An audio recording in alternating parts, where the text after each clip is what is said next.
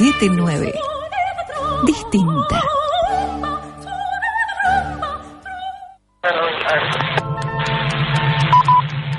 Control central llamando a nave intergaláctica. Nave intergaláctica reportándose a control central. Nave intergaláctica, deposite a los seis alienígenas en el planeta Sobras. Entendido, señor. Los deposito por orden alfabético para no afectar egos. Desciende con armonía alienígena Javier Álvarez. Deposito alienígena deportivo Gustavo Antonopoulos. Alunisa alienígena freudiano Héctor Contestabile. Eyecto alienígena rebuscado Fernando López Gaudiero. Baja regañadientes alienígena poeta Rodrigo Janeder Davis. Se tropieza pero desciende alienígena conductor Gabriel Rothman. Estimados, en esta cuarta temporada se les encomienda una importante misión. Encontrar el tesoro perdido en el peligroso planeta Sobras. Disculpe, señor, me consultan si hay algún plano o alguna pista. Increíble. Gracias que todavía lo saco al aire. Transmítales que la única pista es pensar.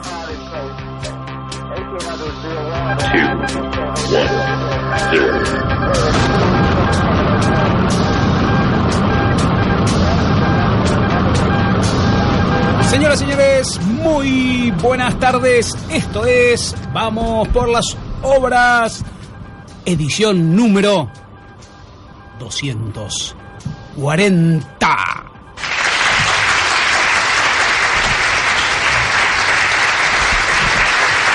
Transmitimos directamente, directamente desde el pasado. Ah, pensé que me iba a decir de la terraza de Apple, ¿no? Como los Beatles. No. Ni desde la terraza de Apple, ni desde Abbey Road, ni No. desde ningún lugar donde ustedes hayan ido. Nosotros transmitimos desde el pasado. Esta ha sido una semana donde todo el mundo habló del futuro. Habló de el habló bien, muy exactamente bien. 21 de octubre de del 19 21 de octubre Eh. del 2015. Nosotros venimos Venimos del pasado, ¿sí? Somos el futuro y venimos del pasado. Nosotros somos como los pequeños Benjamin Button de la radio. Somos aquellos que estuvimos en el 2038. Claro, exactamente. Volvemos de allá y volvemos No sé con. A todo el mundo le llama la atención, ¿cierto? esto? Sí, sí. Lo que sí me encuentro con un país bastante distinto, ¿no? ¿Se acuerda en el 2038? ¿Sí? ¿Se acuerda cómo eran las calles de Buenos Aires? Sí, obviamente. Estábamos todos con autos voladores. Ahora de nuevo tengo que bajar al, al tema del rodamiento de- por el rozamiento. ¿Tiene la, revisión técnica vehicular? Sí, viste, en, En ya había momento, terminado, digamos. ¿Se, eso. ¿Se acuerda usted cómo eran las peluquerías en el 2038, mi querido Fernando? Lo tengo perfectamente claro. Si yo, digamos, mis claritos vienen de ahí. Exactamente. ¿Se acuerda? Esta peluquita, ¿de dónde se te crees que ¿Se, es? se acuerda usted, Héctor, cómo eran las televisiones en el 2038? Sí, obviamente. Las televisiones eran holográficas, estaban enfrente de cada uno. Simplemente uno abría los ojos y podía darle un clic al, al anteojito que tenía y se prendía una pantalla de 49 pulgadas enfrente, que ¿Se era acuerda. Fernando, los libros, los libros que compartimos en el 2038? Bueno, libros. Hay que habría que explicarle a la gente que ya no podría tener ese concepto, ¿no? Actualmente. Claro. Porque los libros en realidad eran un chip que se insertaba en, una, en un terminal de USB incorporado en la muñeca dentro y uno ya incorporaba el libro ahí y directamente las páginas pasaban frente a los Sí, ojos. y más, que- se vendía en enciclopedia británica, ¿viste? En un- ese dolía un poquito más. Lo, lo interesante, lo interesante de este momento del pasado Sí. es que en el futuro, en ese 2038, nada tenía soporte. Todo estaba en el aire. el aire. Y acá Habíamos nos encontramos, habíamos habíamos abolido el soporte. gravedad. Sí, ¿no es totalmente. cierto? O sea, Se- el ser humano pudo descubrir cómo se, se- se- de, de alguna manera se cancelaba Sí. la atracción de la gravedad. Y acá, cuando volvimos, cuando volvimos al 2015, nos encontramos con que todo, todo está sostenido por algo. Así todo es. tiene un soporte. todo tiene su... Como el aire acondicionado. Yo- usted sabe que cuando usted mira el soporte, yo me acuerdo la única vez en mi vida que tuve que poner un aire acondicionado Sí. y lo que más me costó fue poner el soporte. Claro, o las estufas este, de tiro Totalmente, balanceado. exactamente. Que uno hace el agugero, luego no. Pero esto son cosas que en el 2038 no, No, suceden. para nada, porque para nada. en el 2038 todo flota por su propio peso. No sé si me comprende la. ¿Me entendió? ¿Me gustó? Por supuesto. Todo flota por su propio peso. buenísimo. Señoras, señores, programa 240 de Vamos por las Obras. Hoy el tema, el tópico es soporte aquí en el pasado y vamos a charlar de soporte. Vamos a tener dos invitados, dos invitados muy interesantes. El señor Alejandro Rosichner, filósofo, ¡Epa! Un, un amigo de la casa, vamos a charlar con él sobre falsa moral, sobre las cuestiones que se soportan y no se soportan. Claro, ¿a dónde se apoya? Ese y dónde se sentimiento de- apoya. La cuestión de la moral, ¿no? Y- Y ¿Qué también vamos a hablar de- del espacio interestelar, vamos a hablar de los agujeros negros y de cómo el espacio está soportado a partir de ciertas leyes gravitatorias. ¿Con quién? Desde Europa con Gastón Chiribet. con nuestro físico de cabecera, porque en este programa nosotros tenemos, tenemos un contador de cabecera, tenemos un matemático de cabecera, tenemos también un contador de chistes de Tenemos cabecera, cabeceras y un que se van despoblando también. Tenemos físico de cabecera. Tenemos cabezones también. Así También, es. también, también. Vio que no vino hoy justamente. ¿Cómo que no? Un No gran vino. abrazo para nuestro querido amigo Leo, que está súper atareado, pero escuchándonos. Con un, un auricular no se escucha, el otro atiende su reunión. Exactamente. Y aparte de eso, ¿qué vamos a tener hoy en el programa 240? ¿Qué otra cosa? Hoy vamos a hablar también de la ley paterna como soporte de la imagen corporal. Vamos a, empezar a, analizar un poquito qué pasa cuando la presencia paterna, más allá de la presencia simbólica, eh, no opera de una manera adecuada. Y como característica de nuestro programa, donde emisión tras emisión ponen- proponemos un tópico sobre el cual, una palabra sobre la cual dar vuelta jugando y pensando, también vamos a ver qué pasa con el eufemismo, porque estamos proponiendo que el eufemismo es el gran soporte racional Opa. de nuestra sociedad. Bueno, vamos a ver, vamos a ver, a ver si nos sale. Y pensamos que también podemos jugar. Ajá. Porque en este espacio nos dimos permiso y algunas licencias. Vamos a jugar con los mashups, ¿sí? Vamos a jugar con las canciones mezcladas. Vamos a ver cuál se soporta en cuál, qué canción soporta Qué a cada bueno, una. es bueno, cuestión de sí. mezclar y nada más. Hay que Así ver es. cuál Vamos a ver aguanta cuál cuál. sostiene a cuál, cuál sostiene a cuál. Y otro juego que vamos a hacer, se los quiero presentar muy, muy tranquilamente. Es el juego de las palabras encadenadas. Ah. Es el, el grado de la palabra. Sí. Usted dice una palabra, vamos a pensar en cuál está sostenida esa palabra, cuál soporta esa palabra, y vamos a llegar, intentar llegar hacia el Ah. ¿Y infinito. usted dice que hay una cadena de soportes? Absolutamente, todo tiene que ver con todo. Bueno, en este programa, Pancho, sí. exactamente, en este Obviamente. programa todo tiene que ver con todo y todo lo que decimos, como decimos siempre, no es Del todo totalmente cierto, exactamente ni absolutamente falso. Señoras, señores, el tópico de esta tarde, soporte, programa número 240, primer tema musical para presentar, para que vayan relajándose. Para que no se vayan los oyentes. Para que los nos- oyentes- Nos aguanten un poco, ¿no? Que nos hagan el aguante, el soporte, porque tenemos muchas sorpresas para hoy. Arroba, arroba por las obras es nuestro Twitter. Radio Cultura está en el 5031-9807, 9808, 5031-0714, 15 y 12 minutos, guitarras en el aire. Señores, señoras, vamos por las obras, nueva edición.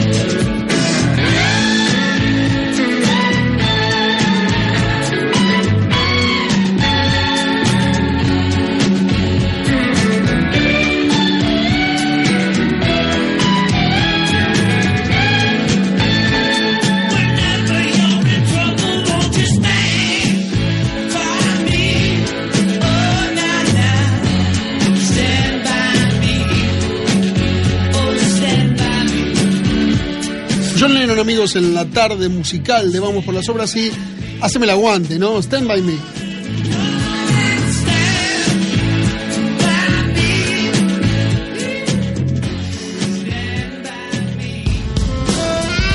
Entre el bien y el mal. Vamos por las obras. Espacio Publicitario. Su caja, algo más que artículos de packaging y embalaje. En su caja siempre encontrará todo lo que necesita. Su caja, una empresa creada con objetivo de brindar soluciones prácticas, atractivas e inteligentes en lo que al mundo del packaging se refiere. Entra en nuestra web www.sucaja.com.ar y conoce todos los productos y servicios o llámanos al 4433-0010 o por mail a info.sucaja.com.ar. Su caja, somos su mejor propuesta. Green Park Solanas, el club vacacional número uno de Punta del Este. Apartamentos para dos, cuatro, seis y ocho huéspedes. Actividades recreativas diarias para menores, piletas climatizadas, club náutico, gimnasios, sauna y mucho más. Alquila directamente con los propietarios entrando a www.greenparksolanas.com y obtenés ya tus días bonificados. Green Park Solanas, un paraíso entre el bosque y el mar. Apartcar, un hotel para su auto. Única cadena de estacionamientos pensada para tu vehículo. Apartcar cuenta con sucursales estratégicamente ubicadas en Las Cañitas, Palermo, Recoleta, Núñez, Microcentro, Once y Puerto Madero. Ingresá a www.aparcar.com.ar y encontrá los beneficios. Aparcar, un hotel para su auto. Fin de espacio publicitario. Nos podés encontrar en Facebook. En el perfil público Vamos, por, las obras. Y en ivox.com, Podés escuchar todos nuestros programas anteriores. Tarde de lluvia y torta frita. gran programa.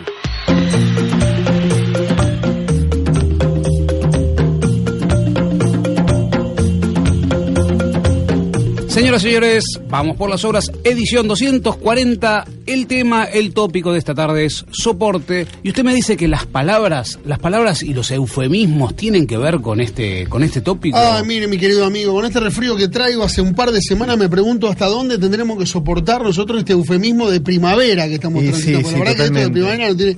Si fuese alérgico el asunto, ¿no? Digamos, bueno, sí, la primavera, pero hace un frío que. O sea, tuvimos dos días de más o menos remerita y ya tenemos que salir a campera de vuelta. cuando uno se contagia con el eufemismo, ¿no? Cuando Sí. se enferma de eufemismo, Sí. eh, ¿está como un poquito más acalorado? ¿Usted dice está más entusiasmado? Eh, mira, no sé si es así, pero en definitiva el eufemismo, que es una categoría desestimable, ¿no? Del lenguaje, es algo, no sé, deben- ustedes, los, los- los psicólogos deben trabajar bastante con Sí, totalmente. llamar una cosa en, en- Aparte, manera. Ahí, ahí se, co- se equivocó en el verbo usted. Deben, los psicólogos deben, ¿qué dijo? Trabajar. Ah, perdón, disculpe. Bueno, es un eufemismo. Es un eufemismo, ¿no? Perdón, perdón, ¿los abogados también trabajan, che? Sí, bueno, Ah, como bueno. no, abrazo partido, mi querido Muy amigo. Bueno, Abrazo a todos los amigos abogados. Si no, nos vamos a tirar en un- entre, mangue- entre bomberos no hay que pisarse la manguera. Muy bien. Esto, se dio cuenta que el saber popular, digamos, y los dichos populares está lleno de eufemismos. A ver, algún ejemplo clásico. Se me ocurrió, no, ¿sabes qué pasa? Mira, se me ocurrió pensar que eh, la dinámica social implica cambio constante. Totalmente. Y me pregunté si era automático eh, la asimilación del cambio y rápidamente me respondo que no. Efectivamente el cambio, los cambios sociales o la- los cambios de paradigmas, el abandonar un paradigma por otro, eh, innovar en cuestiones sociales de, refiriéndome claramente a la interacción entre las personas eh, requiere cierto acostumbramiento, cierto, eh, cierto proceso de amigarse con la idea eh, y cuanto más sociedad- integrada está la sociedad, más episodios de estas, de estas integraciones estamos, tenemos que transitar. Usted se refiere también cuando, por ejemplo, se caen etiquetamientos, ¿no? Bueno, eh, lo que pasa es que bueno, tiene que ver un poco con lo mismo, me parece, Héctor. En definitiva, eh, el apotegma de llamar las cosas por su nombre realmente es eh, un, man- un- como un baño de sinceridad respecto de que muchas veces no lo hacemos. O sea, si, si tenemos estar arraigados de eso, bueno, no, no, llamemos a las cosas por su nombre, es porque en, en muchas ocasiones no lo estamos haciendo así. Y lo que me preguntaba era, ¿por qué motivo pasaba esto y hasta qué punto o desde qué perspectiva estos eufemismos, estos cambios de denominación implican eh, una especie de cuña del lenguaje O para como- introducirnos a los cambios sociales que tenemos que afrontar. Como que soportan como, una, como, un, como un espacio de transición entre lo que en realidad está ocurriendo y lo que o hacia dónde vamos. Exactamente, ¿no? algo así. Algo así. Vos fíjate que, eh, digamos, está, hay algunos ejemplos muy claros que están muy en boga en estos días. Eh, sobre todo incorporar, para vos ya debe ser, digamos, de todos los días, haber incorporado el término violencia de género. Tal cual. No es que vamos a hablar de la violencia de género ahora, lo que vamos a hablar es que estamos eh, incorporando a través del lenguaje una nueva visión del cambio social. Eh, antes teníamos otras palabras para eso, e inclusive eso repercute en la forma en que abordamos la, la- la temática. Eh, desde mi perspectiva, eh, y tal vez desde mis hilos más conservadores, eh, que, digamos que duran un instante, por cierto, ¿no? Menos Pero mal. los reconozco, está- en el fondo de un lado están.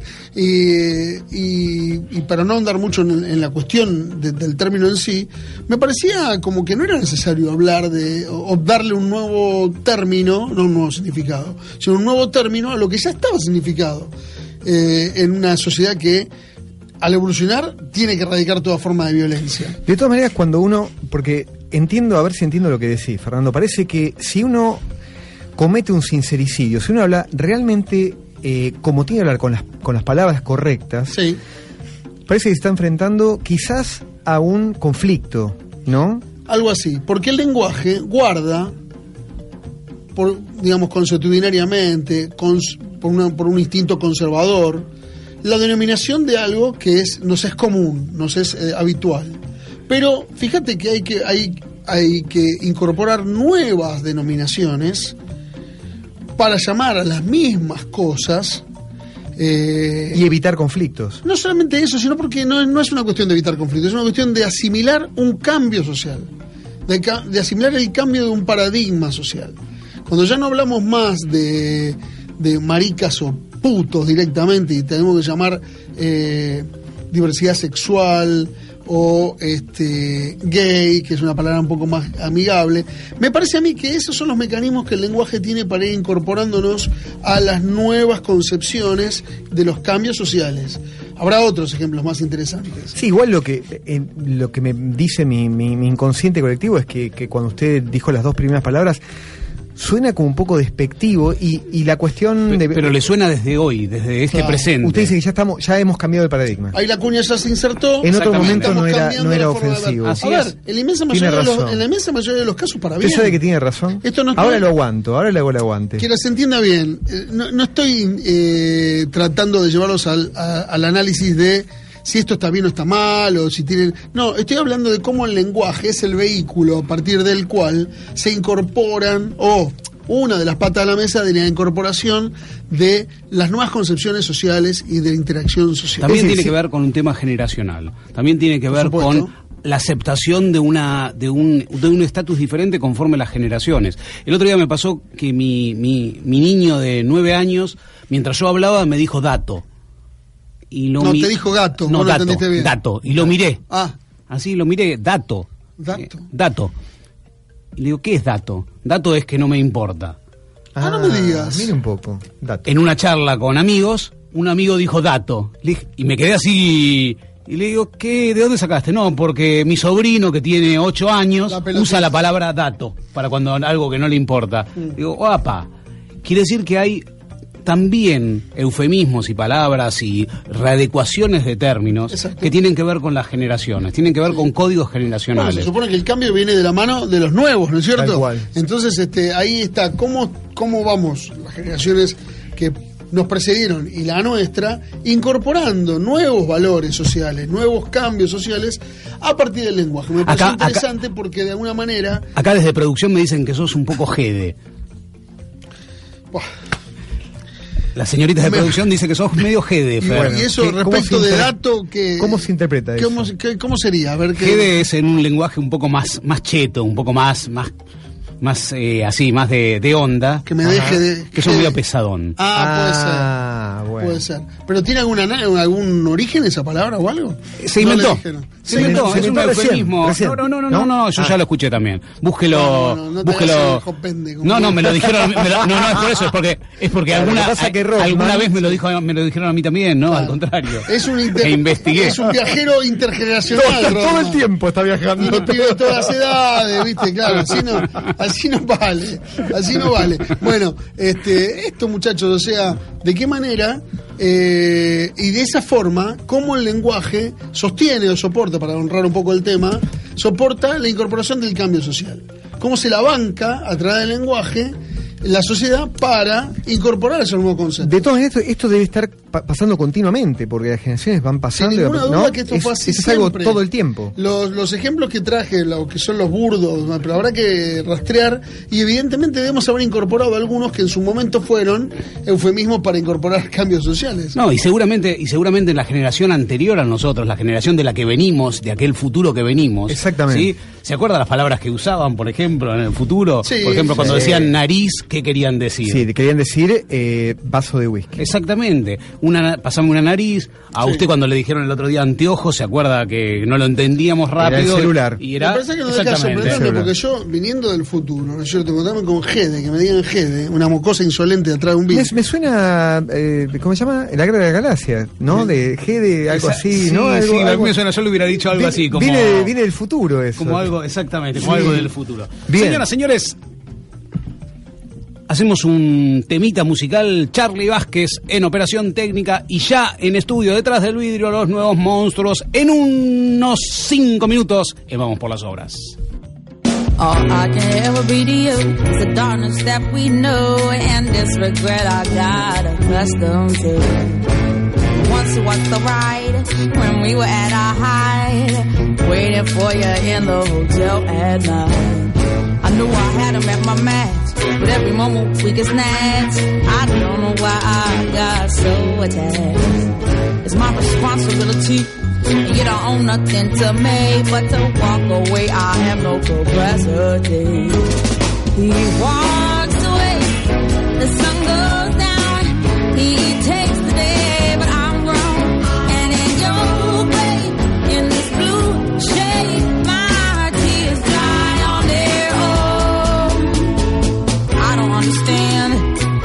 I stress the man when there's so many real things at hand? We could have never had it all. We had to hit a wall. So this is inevitable withdrawal. Even if I stop wanting you, that perspective pushes true. I'll be some next man's other woman. So I can't play myself again. Should just be my own best friend. I fuck myself in the head with stupid man. He walks.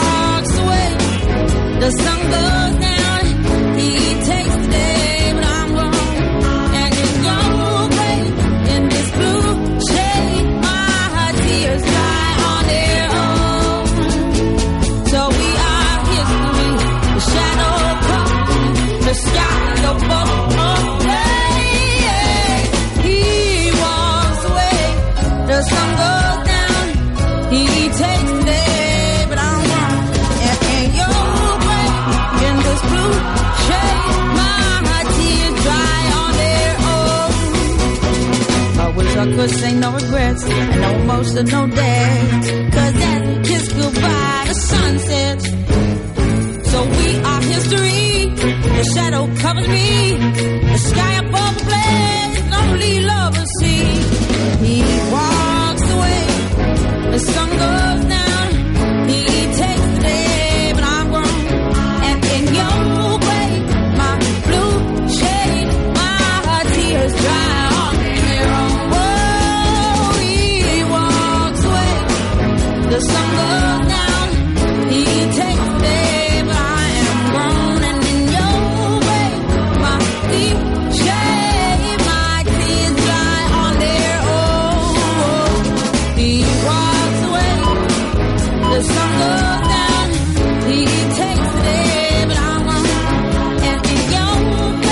Amigos, tengo una noticia para ustedes. Amy Winehouse Amy Winehouse está en el año 2038 junto a nosotros y hoy vino acá a cantarnos su tema Las lágrimas se secan solas. Señoras y señores, un amigo de la casa, un amigo de la casa absolutamente querido por nosotros, Alejandro Rosichner. ¿Cómo estás, Alejandro? Gabriel Rotman te saluda. ¿Qué tal, Gabriel? ¿Cómo están? Muy bien, vos gracias por atendernos como siempre tan amablemente y por y por y por tu tiempo. Hoy Gracias por llamar. al contrario, hoy Hoy, ¿qué tal, Ale- Alejandro? Te habla Héctor y, y ya, hoy justamente estamos hablando del concepto soporte y me acordé un poco de la filosofía, pero yendo más concretamente a lo, a lo cotidiano, te quería preguntarte qué conceptos de, de- de la filosofía usamos para, para soportar nuestra, nuestra creencia cotidiana de lo que es la vida. ¿Quién sabe, no? es una pregunta personal, ¿no? Vos que nos podés iluminar con tu sabiduría. Pregunta que me cagaron la tarde.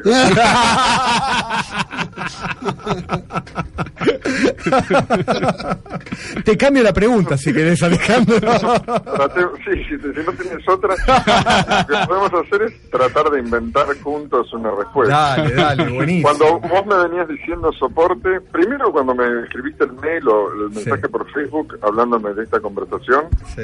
y me dijiste soporte, yo pensé en canvas, es decir, en un papel, en, en algo donde se hace una obra artística, ¿viste? Sí, Por ejemplo, acuarela sobre papel, óleo sobre tela. La tela es el soporte, dice, ¿no? sí. Pero después cuando recién estábamos haciendo la pregunta, eh, eh, al aire, pensé más bien en banda soporte, Banda soporte. ¿no? O sea, la que toca antes de la banda principal. Después le diste un giro en el sentido de cómo soportamos la vida, ¿no? Como Exacto. ba- bancamos vivir. Y bueno, tenemos mucho para elegir. Si optamos por esta última, que parece ser la que la versión que a vos te, Sí. te inquieta, por Me así, inquieta. eh, yo no sé si, si podríamos situar algunas ideas que nos hacen soportable la vida. ¿no? Para empezar, habría que, que debatir o por lo menos cuestionar la idea de que la vida es soportable, es decir, que es una tiene algo como de desgracia o de dificultad y hay que bancársela. Uno podría intentar situarse más bien en la perspectiva de decir, no, la vida no, es, no se soporta, se disfruta. Bien. Y sabríamos que, al menos en algunos momentos, estamos mintiendo, porque se disfruta a veces y a veces se padece, lo cual es cierto, ¿no?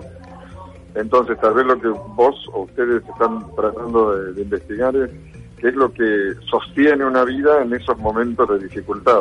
Exactamente. ¿Vamos bien por ahí? Ahí vamos bien, perfecto. Vamos perfecto. Bueno, yo no sé si lo que sostiene son ideas, no lo sé, ¿eh? realmente lo pregunto, si lo que sostiene eh, la vida, da sentido a la vida en momentos de dificultad, son ideas. Supongo que son cosas que pueden ser traducidas en ideas, pero siempre tiendo más bien a creer que los objetos básicos en la vida son emociones, eh, sentimientos, como entidades sordas, sin palabras, que uno eh, siente, podríamos decir, de manera tan consistente como para poder eh, sentirse real. A mí me gusta mucho la idea de sentirse real. Es- la tomo de, de Winnicott, un psicoanalista inglés. Uno se siente real en algunos momentos y no se siente real, es decir, se siente como desinflado falto de sentido en otros, ¿no? Sí. Uno se siente real, creo yo, cuando está su deseo invertido en el mundo, cuando está dando la batalla por su deseo, es decir, tratando de vivir de la manera en que uno quiere vivir, haciendo las cosas que uno quiere hacer, es decir, que el querer está presente en la experiencia. Ahora viene la parte donde ustedes me ayudan. Dale. Vos sabés, eh, hola Alejandro Fernando te habla y yo estaba escuchando esto y en el sentido, ahora, hay, no hay un detector para saber si estamos haciendo efectivamente lo que queremos o lo que deseamos o estamos satisfaciendo nuestro deseo. Y ahí como se, se nos complica un poco ver si estamos eh, caminando Bueno. el camino correcto o no. Eh, quedémonos con lo último que decís, que es una gran verdad. Se complica, es complicado.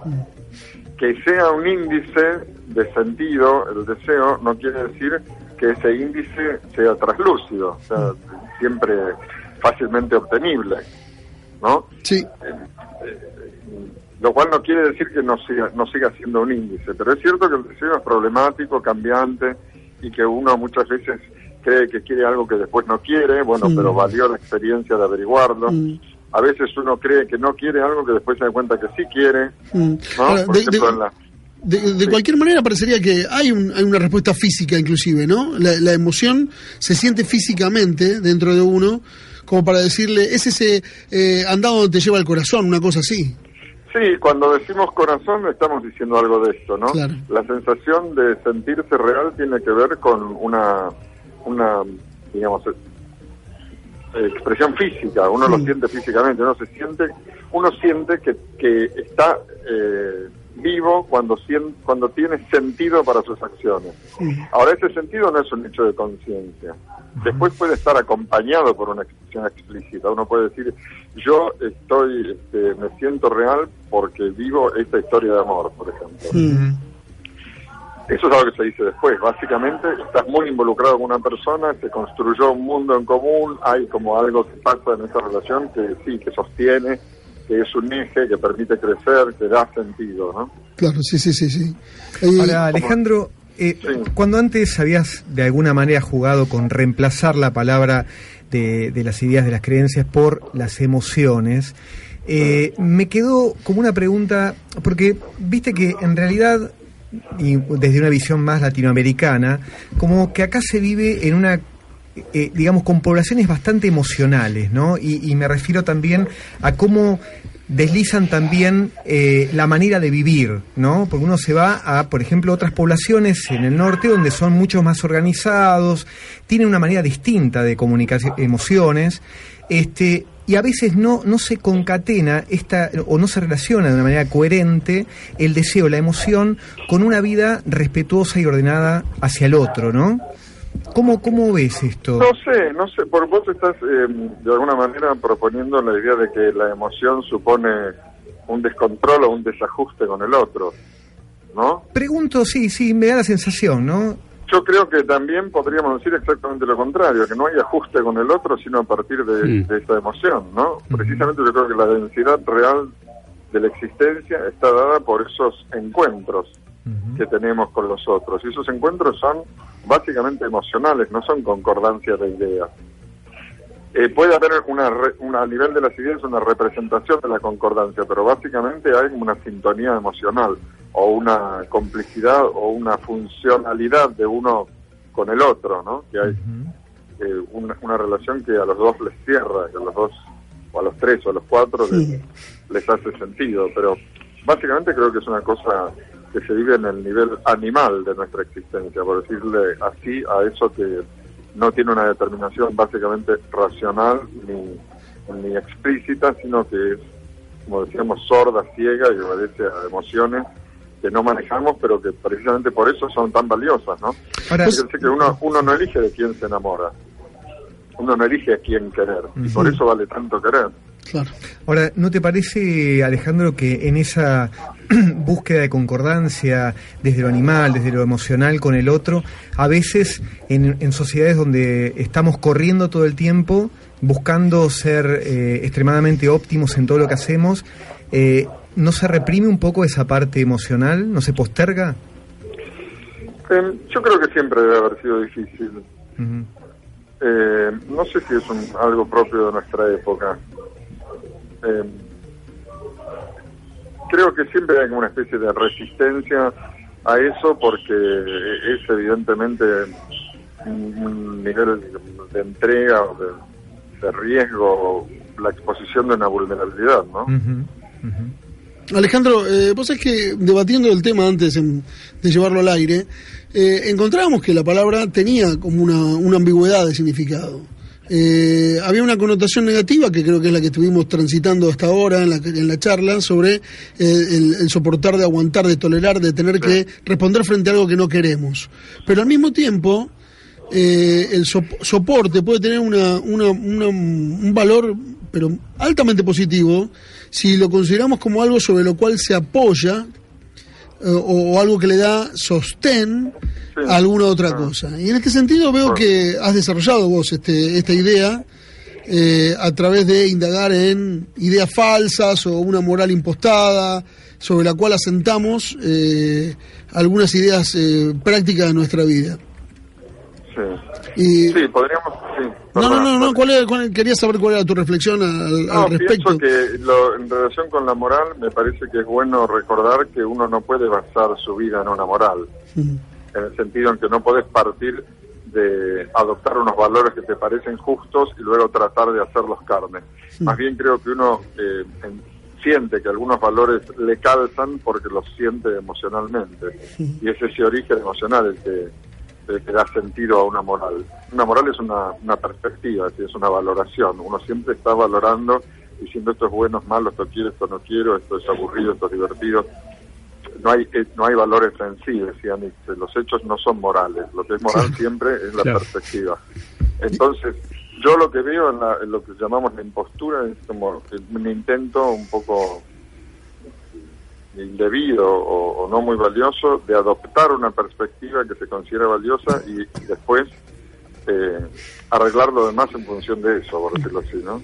Pero, pero eh, ¿crees todavía que en estos tiempos, tal vez donde eh, las filosofías de, de la, la indeterminación o de la probabilidad eh, parecería que multiplican las posibilidades de, de- de asentar nuestras creencias en, en distintas cosas, ¿es importante buscar un punto de apoyo, un soporte en ese sentido? ¿O hay que Ah. mantenerse en un estado de flotación para... No, no, yo creo que el punto de apoyo es la autenticidad. O sea, para cada persona, hay que, lo que hay que arreglar básicamente es la situación individual, la situación de ser una persona. Esa persona se vuelve capaz de contacto y de integrarse a un conjunto social en la medida en que sea real, que sea, por lo tanto, auténtico. Auténtico. No somos reales y no somos auténticos. Auténtico quiere decir qué querés, con- con qué te hace vibrar, para dónde vas, cuál es tu sentido personal. El sentido personal se tiene problemáticamente a lo largo de la vida, buscando, probando, sintiendo y arriesgando, me da la impresión. Y viviendo, por supuesto, una serie de dificultades. No vamos a encontrar, al encontrar ese sentido, una solución definitiva. Vamos a encontrar un hilo más que una solución. Ese hilo problemático, sin embargo, te permite sentirte real. Si no lo hubieras encontrado, te sentís irreal y tenés que adoptar una forma por adopción. Y ahí es donde aparece la moral como solución posible. Adopto una moral correcta, soy bueno, lo que podríamos llamar el buenismo. ¿Viste? Una especie de constan- constante expresión de buenas intenciones respecto de todo. Que es una impostura. Yo no digo que seamos malos, pero tampoco hay que actuar extremadamente vulnerable frente a toda causa eh, posible que se te cruza en la vida, ¿no? Ahora, has escrito varios libros, eh, pero hay uno que me llama la atención que tiene que ver sobre el, el optimismo y el entusiasmo, en realidad, ¿no? Eh, ¿cómo, ¿Cómo ves el entusiasmo, digamos, desde esta perspectiva, donde pues, me da la sensación que una persona entusiasmada puede llegar a trascender esta dicotomía de tener que soportar la vida con los vaivenes que implica, ¿no? Ahora, ¿dónde nace? Porque la, la pregunta es, la gente dice, bueno, sí, a mí me gustaría estar entusiasmado, pero no lo logro nunca. Y no, el, el, digamos, el nace, el entusiasmo es el punto de ebullición del deseo, digamos, cuando estás viviendo tu querer y, y llega un momento en donde eso adquiere como una especie de velocidad o de, de intensidad a lo que llamamos entusiasmo. Estás entusiasmado o estás haciendo lo que querés. Eso no, no viene dado. Para algunas personas les resulta más fácil que a otras, pero no viene dado. En principio uno busca un entusiasmo como si buscara un bosque ardiendo y lo que hay al, al inicio es una chispa. ¿viste? Tenés que ver qué chispa surge en vos y alentarla, digamos. Permitir que el fueguito se vaya prendiendo de a poco. Es como un amor, ¿viste? No, no te enamoras de un día para otro. La chica te gusta, empezás a salir y de repente encontrás afinidades, pasiones, intereses que hacen que eso se vaya tornando cada vez más fuerte, ¿no? Si uno pretendiera eh, casarse o juntarse eh, habiendo experimentado el amor inmediato, entonces no se va a casar nunca. Qué increíble, Si Gabriel. Cada vez- ¿eh? Perdón. No, no, no, no, termina, termina. No, y después está el tema de que el entusiasmo, si bien es una solución y es muy lindo, eh, también está lleno de problemas. No hay nada que no tenga problemas, no podemos pensar en una especie de, de solución definitiva. Eh, no, no hay depilación definitiva, siempre vuelve a crecer un pelito. Pero si siempre, por más que estés entusiasmado, vuelven a aparecer los Sí, problemas. Lo que pasa es que la línea del entusiasmo permite, porque ese porque esa actividad o esa relación te involucra especialmente, que tengas una fuerza extra para ir enfrentando esas dificultades. Que si faltara el entusiasmo, esas dificultades te resultarían este, demasiado apabullantes y no podrías vencerlas. ¿no? Cada vez que hablamos con Alejandro Rosichner es estar frente a un amigo y aprendiendo todo el tiempo. Alejandro, queremos agradecerte tu tiempo y te invitamos a, a que vengas al estudio en cualquier momento, cuando tengas un ratito, Bueno. te invitamos y la verdad que tenemos ganas de volverte a ver eh, acá en presencia. Así Bueno, que... Aparte fue, fue uno de lo- los inauguradores de nuestro libro de visitas, de nuestro actual libro 3 de visitas. Así que bueno. imagínate, la- si ha tenido historia con nosotros, Alejandro. Alejandro, un placer realmente. ¿eh? No, me alegro. Le- no se queden con la sensación de que la tengo clara, porque la verdad es que no la tengo nada. No, no, aparte no, nos encanta que sepas que no la tenés clara, Eso porque nosotros trabajamos eso, exactamente en nuestro programa. Trabajamos, abri- abrimos la puerta para que piensen y nada más. Para que pensemos. Bueno, muchas gracias. Gracias a vos, a vos, Alejandro. Alejandro. Alejandro Rosichner en Vamos por las Obras. En un intermezzo nada más, después del tema musical, Caramba, los nuevos monstruos en Vamos por las Obras, ya, en el piso.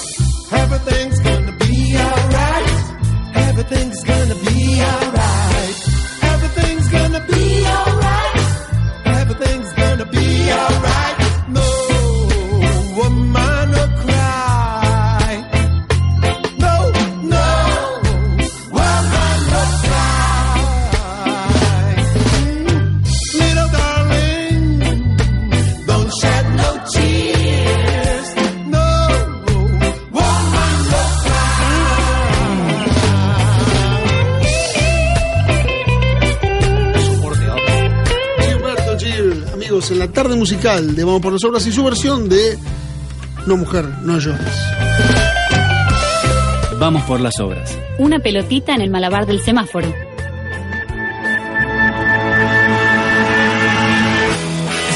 bailando en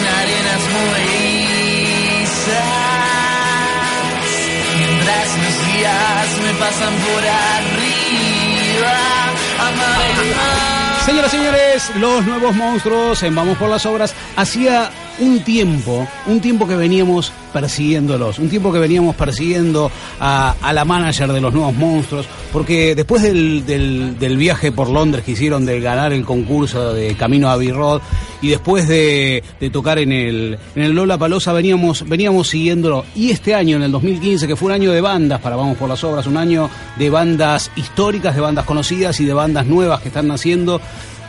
Chicos, muchas gracias por la visita, Federico, Fabricio, bienvenidos. Muchas Este- gracias. Gracias este- por invitarme. Al contrario. Este, este espacio intenta de alguna manera indagar algunas cuestiones propias y, y- y ajenas de, de- de la música.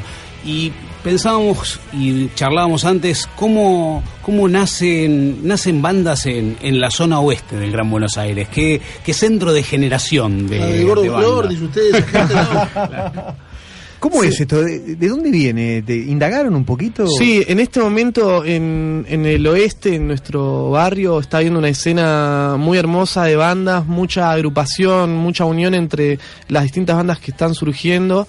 Hay un sello independiente que se llama Magdalena Records, que también las está como un poco englobando, si se quiere. Y hay como mucha camaradería, digamos, ¿no? Entre eso, muchos músicos que se que comparten distintos proyectos. Eh, la verdad que, que es muy muy hermoso y, y está bueno que se está dando ahora como un impulso también de de, de alguna forma re- que se retroalimenta entre los distintos lo- los distintos proyectos, ¿no? Y como un empujón, como que tus amigos te inspiran a vos, vos inspirás a tus amigos y, y está muy bueno, la verdad. Este.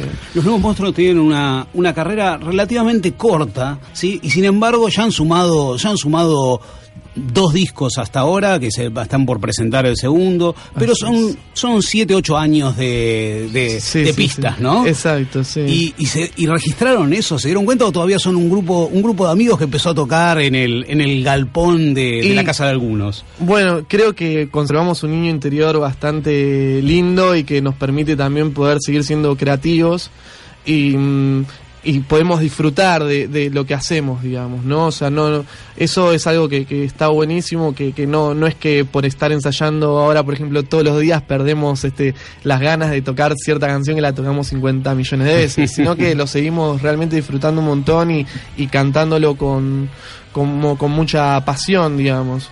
Este, pero bueno, al mismo tiempo, como dijiste, son 6, 7 años, no sé, o algo por el estilo. Y, y uno también va madurando, va creciendo, va tomando nuevas decisiones, va cambiando puntos de vista que tenía y es parte de- del camino, digamos, de... de- sí. A mí me, me trae mucha curiosidad cómo, cómo se pasa de un grupo de amigos que quiere divertirse eh, tocando música y haciendo música a eh, transformarse en, en, bueno, nada, en un grupo que ahora tiene un trabajo y que tiene que sacar una placa y que tiene que de alguna manera venderla.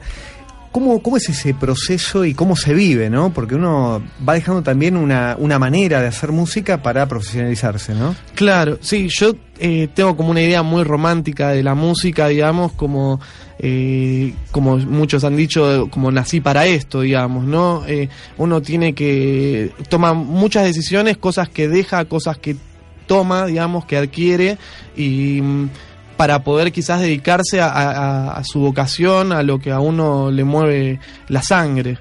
Eh, y eso es lo que yo creo también que, que- que nos permite, como decir, bueno, eh, como vos decías, pasar de la idea de di- divertirnos con nuestros amigos a pensarlo como un trabajo, en verdad como que las dos cosas están juntas, es como trabajo con mis amigos.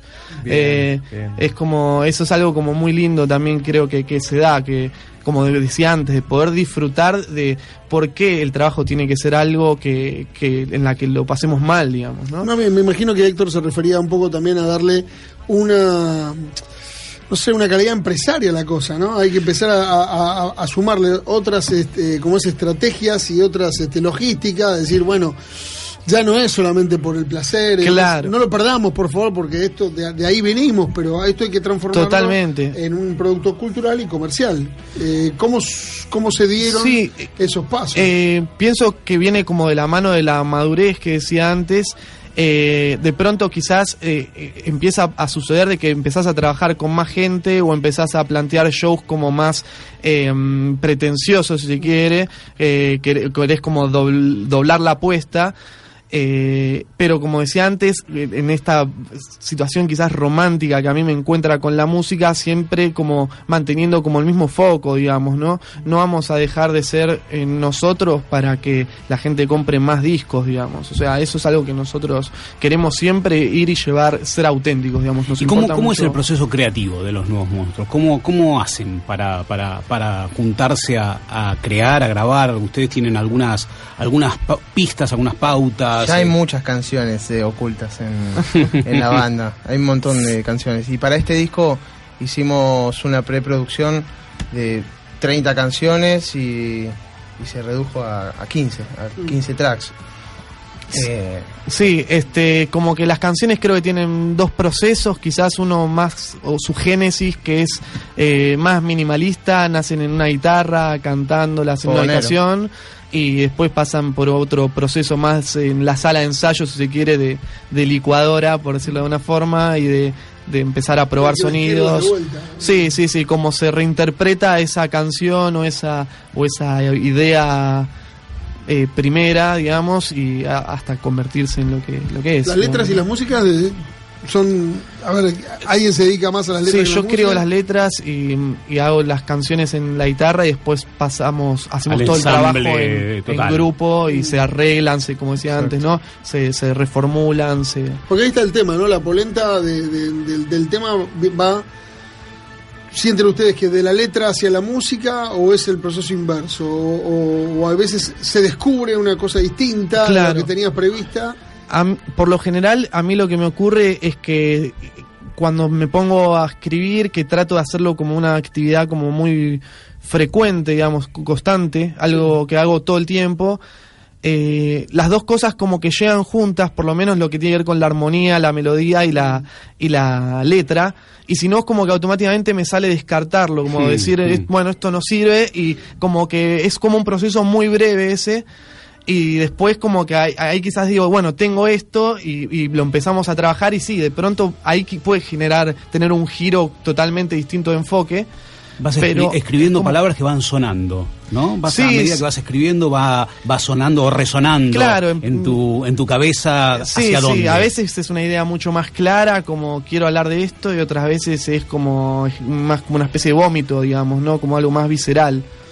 Más catártico. Sí, Ahora, sí, sí, sí, lo es que- muy catártico. Lo que, lo que quería por ahí también, siendo un poco curioso en, en- en esta cuestión musical, uno puede entender que por ahí las, las letras de las canciones aparezcan a través de una de, de un compartir grupal donde alguien aporta una idea, el otro, o de uno mismo, de una, uno un día se levantó con un sentimiento y escribió una letra. Pero pre- la pregunta es sobre la música, ¿no? ¿Ustedes qué piensan? ¿La música sale de adentro o la toman del éter a través de una conexión especial? Sale de adentro para mí. Yo creo que ocurren las dos cosas, como que el adentro y el afuera es como parte de lo mismo, digamos, o sea, como que el éter está dentro, pienso que es todo un, un círculo, digamos. o eh, no existe esa- diferenciación en realidad. como que el cosmos está dentro tuyo, por decirlo de una forma. Eh, no, no lo puedo diferenciar, la verdad. Hay como en un yo creo, o sea, está la, la clásica frase que la inspiración existe, pero te tiene que encontrar trabajando, ¿no? Exactamente. Este, creo que hay como un momento como divino, por decirlo de alguna forma, en el que decís, uh, cerró por todos lados esto. Eh, fue justo la nota, jus- pero pero también es como muy de un trabajo interno. No, la verdad que no, no tengo una respuesta ni yo clara de dónde viene eso. ¿no? Vos decías, no lo dudaste, dijiste de No, adentro. no, me parece muy Me parece que vos estás más conectado con lo rítmico, ¿no? Y Sí, ahí, y ahí claro, está. soy baterista. Claro, Claro. Exacto. Por eso digo, entonces Más este, corporal. Bueno, Sí, por más eso voy corporal. y aprovecho eso, de tu reacción inmediata para preguntarte si efectivamente la música compuesta de distintas eh, vertientes eh, y distintos instrumentos, si, si vos le podés identificar una diferencia clara entre de dónde sale el impulso del, de la- de- al baterista que es diferente del guitarrista o el bajista o Eh, si vos lo ves lo ves diferente o es exactamente igual. No, no, eh, sí, o sea, lo, ve- lo veo lo veo muy sencillo, como me sale de adentro, puedo sentir la canción eh, para dónde va, con qué impulso, con qué fuerza puedo... Sí, trabajamos mucho en las dinámicas también Claro, dentro de la música eso. y, y eso como es también como creo conectar mucho con el espíritu de la canción, digamos, ¿no?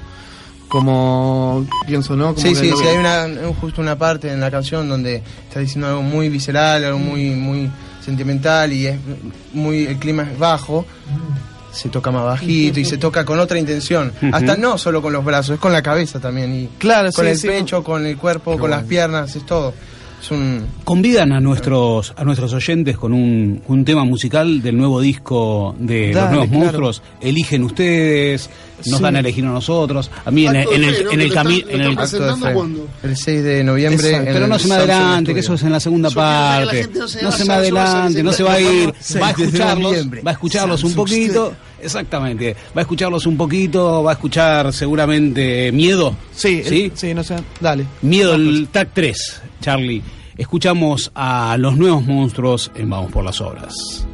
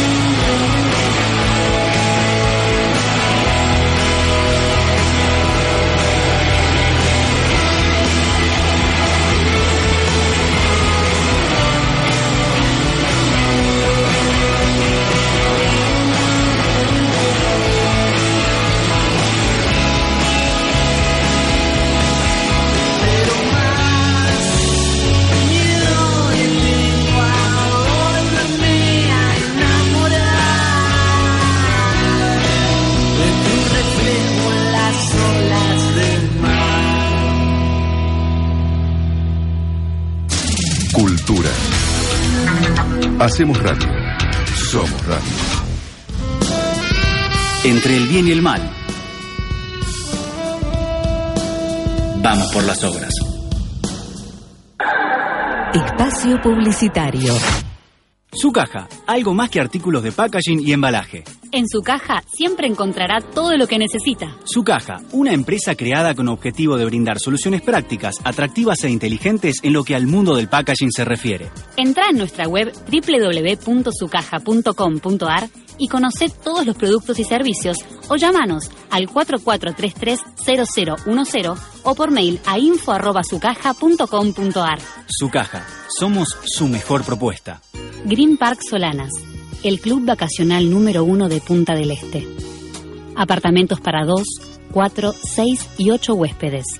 Actividades recreativas diarias para menores, piletas climatizadas, club náutico, gimnasios, sauna y mucho más.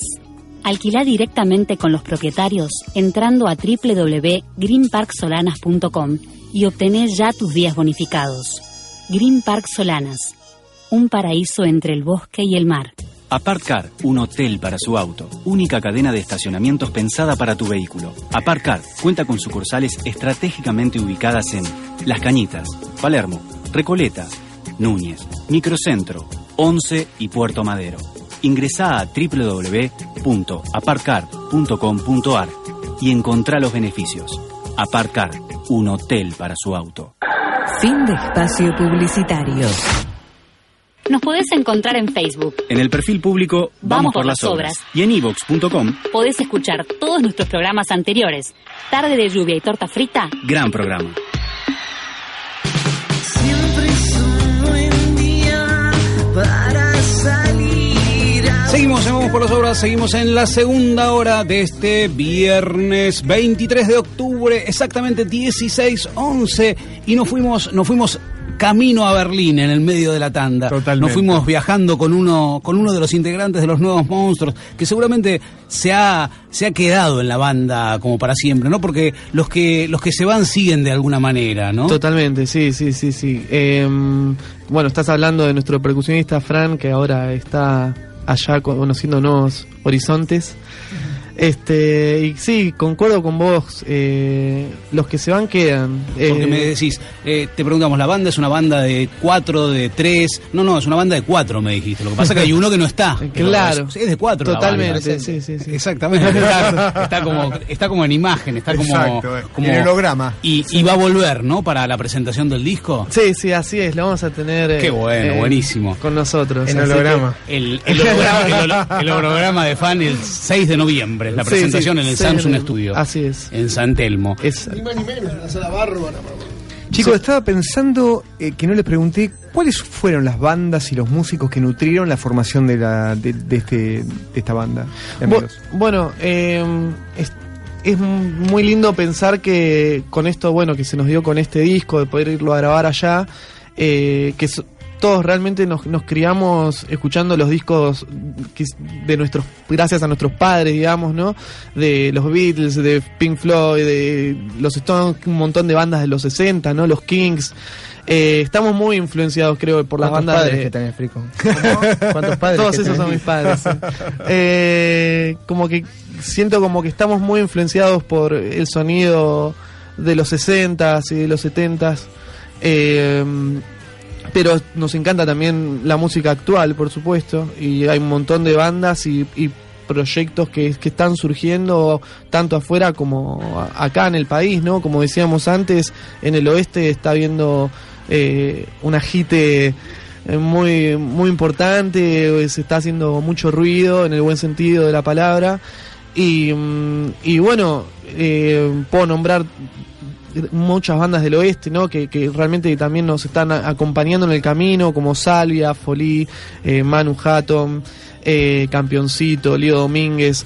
eh, re- como decía antes, muchas veces lo que nos inspira es lo que tenemos al alcance de la mano, digamos, ¿no? Hay hasta muchas veces ni siquiera es la música la que nos da la inspiración, sino puede ser eh, sea una claro, fiesta, sea- eh, sí, puede, puede estar en cualquier lado, digamos, no es simplemente ponerse el lente adecuado. Para ver las cosas. ¿Cómo los afectó eh, eh, todo este camino de Berrod o, o mismo tocar, por ejemplo, para Ringo Starr? Eh, ¿cómo, cómo, ¿Cómo modificó la dinámica de grupo? ¿Si los afectó realmente? Lo, ¿Les dio Sí. confianza? Bueno, nos puso en un ritmo como mucho más profesional, si se quiere, eh, realmente dedicándole muchísimas más horas de lo que le estábamos pudiendo dedicar en otro momento, o sea, tuvimos que dejar de lado ciertas cosas que, que antes nos ocupaban eh, lugar, digamos, y, mm, y poniéndole justamente mucho trabajo, al mismo tiempo abriéndonos nuevas puertas, ¿no? nuevas experiencias, conociendo nueva gente, haciéndole llegar nuestra música a un montón de gente nueva también, haciendo nuevas amistades, no sé si ya lo dije, pero lo repito si es así.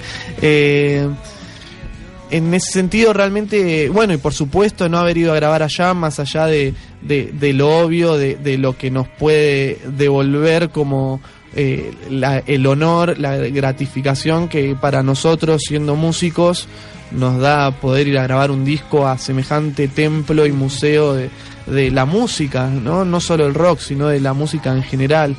Eh, poder estar en, en, eh, poder ir a desarrollar tu arte y tu creatividad en un en un lugar donde tantos maestros eh, lo hicieron es como que decís bueno quiero llevarme un poquito de lo que hayan dejado acá ¿Se pellizcaron en algún momento? Eh, sí sí todo el tiempo constantemente todo lastimado Es que yo quiero, Gabriel, que me cuenten los chicos un poco, digamos, cómo fue desde, la- desde el, el animarse a participar y esto, y, y- y cómo fue el proceso de llegar y de seleccionar qué mostramos, cómo nos ponemos para, para, para, para, para presentarnos aquí.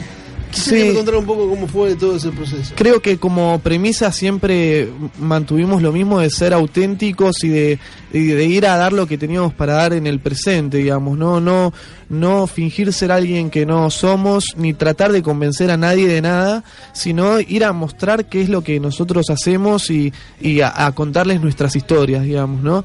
Y de pronto eh, la selección de que, que hicimos de canciones, no sé bien en qué se basó, si lo que nos el momento nos, nos vibró, por decirlo de alguna forma.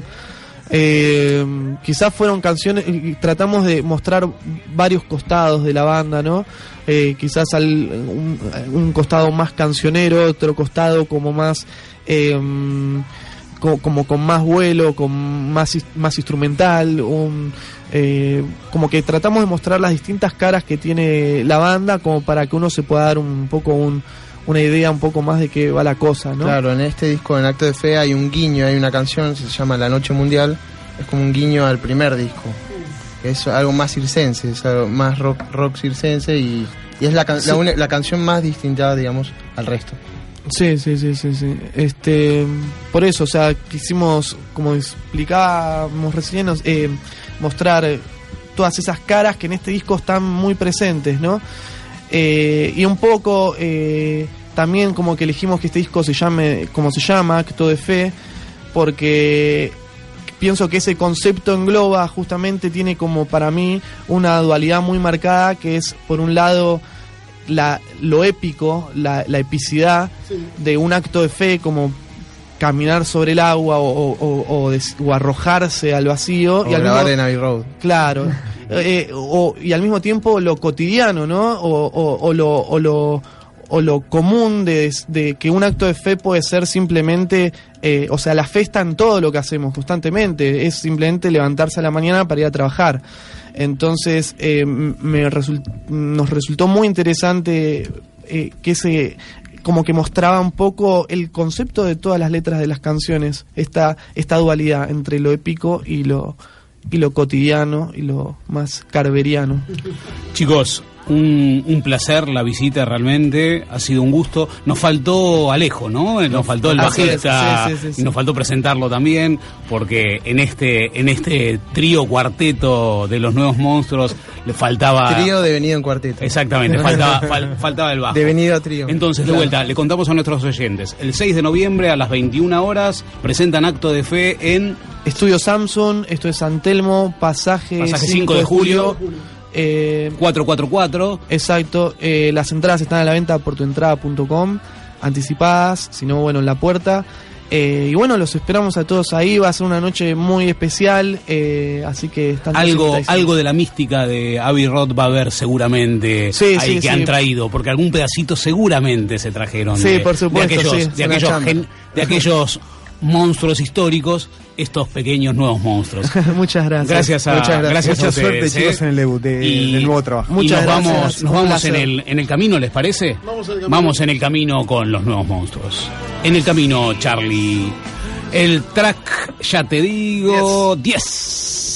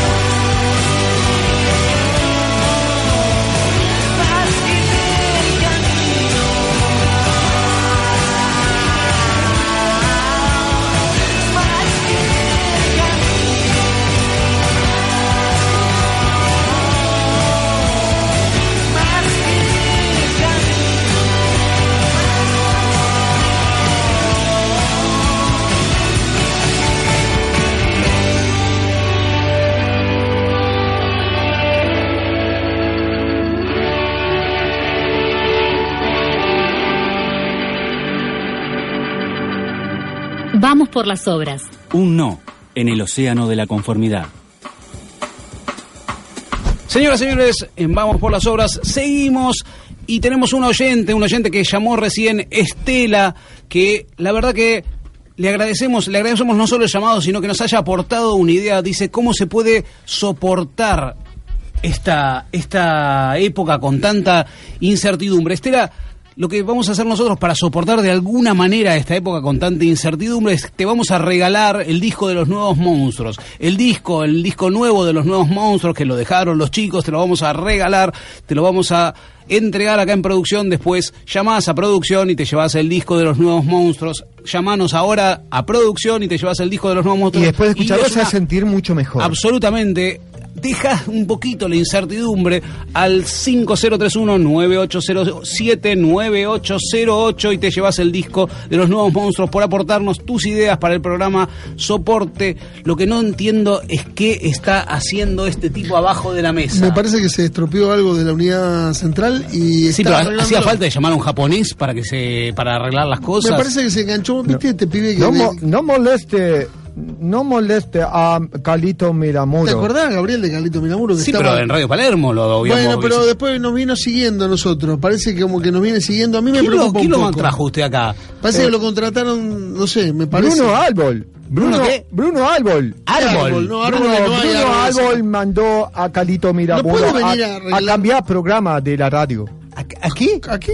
Cambia programa de radio. No, no, no, no, no, no. Soporte técnico, soporte técnico. Ah, yo me había olvidado que trabajaba de soporte técnico, Carlitos No, este Miramuro. no soporta Soporte técnico.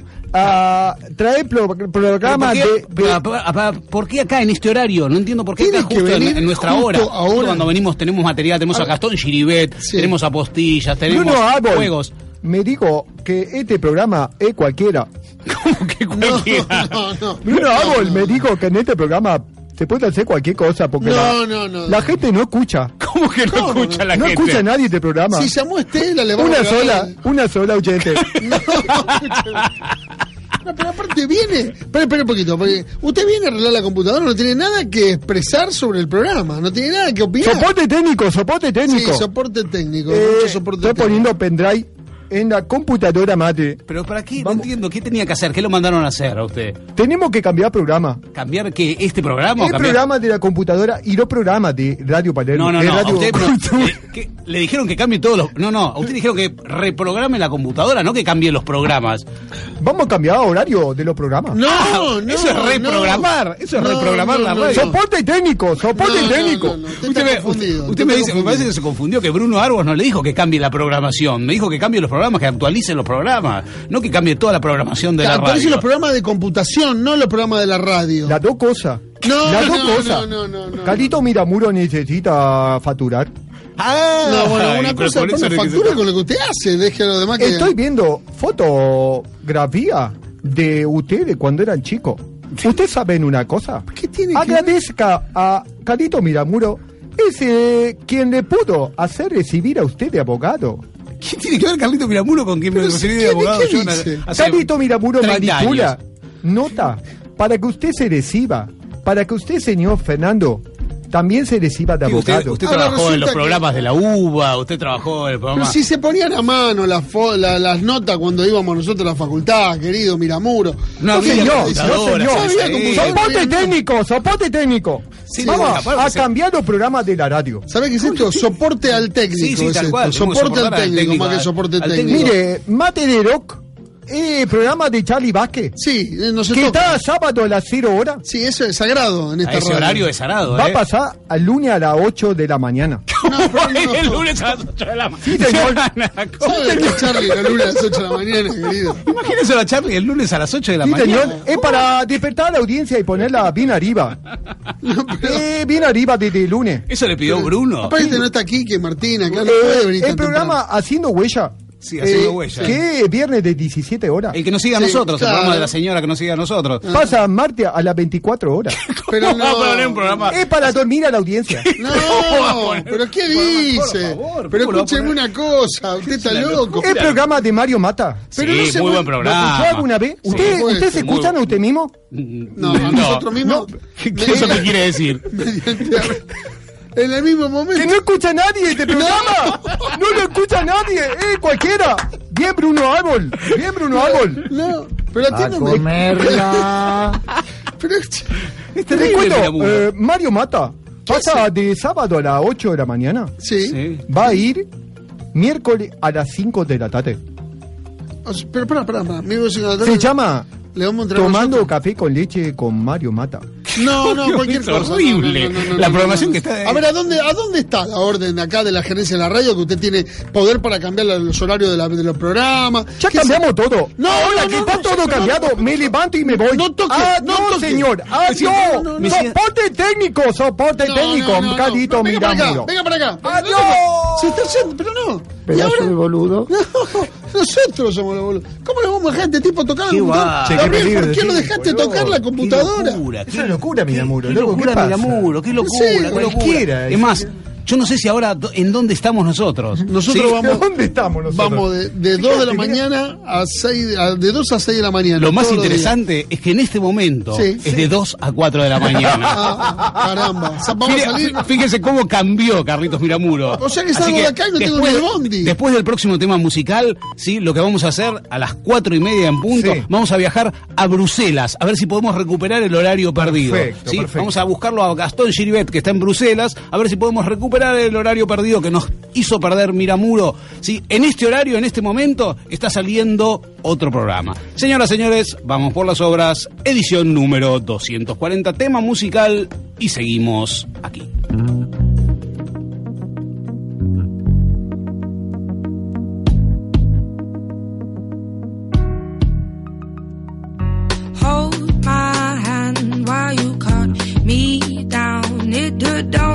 Just begun, but now it's over now. And you're in the heat of moments with your heart playing up cold. I'm between the middle, watching hastiness unfold. On my eyes, you were smiling in the spotlight, dancing with the night. When I fell off your mind. I'm tired of trying. Your teasing ain't enough. Fed up of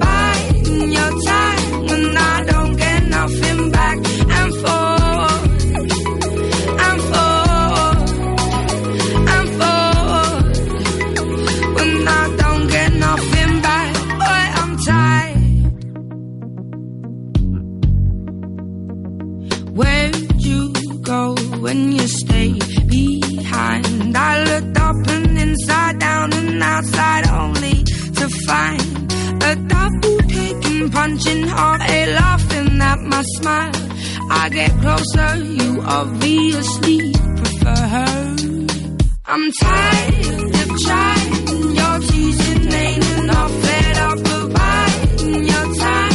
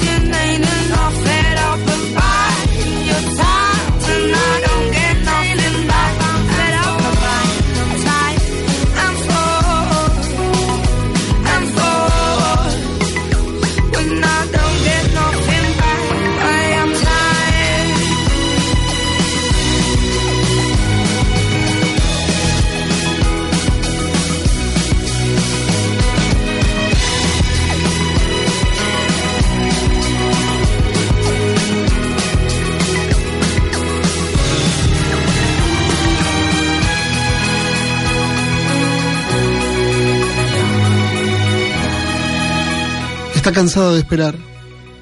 El tema más lindo de Adele.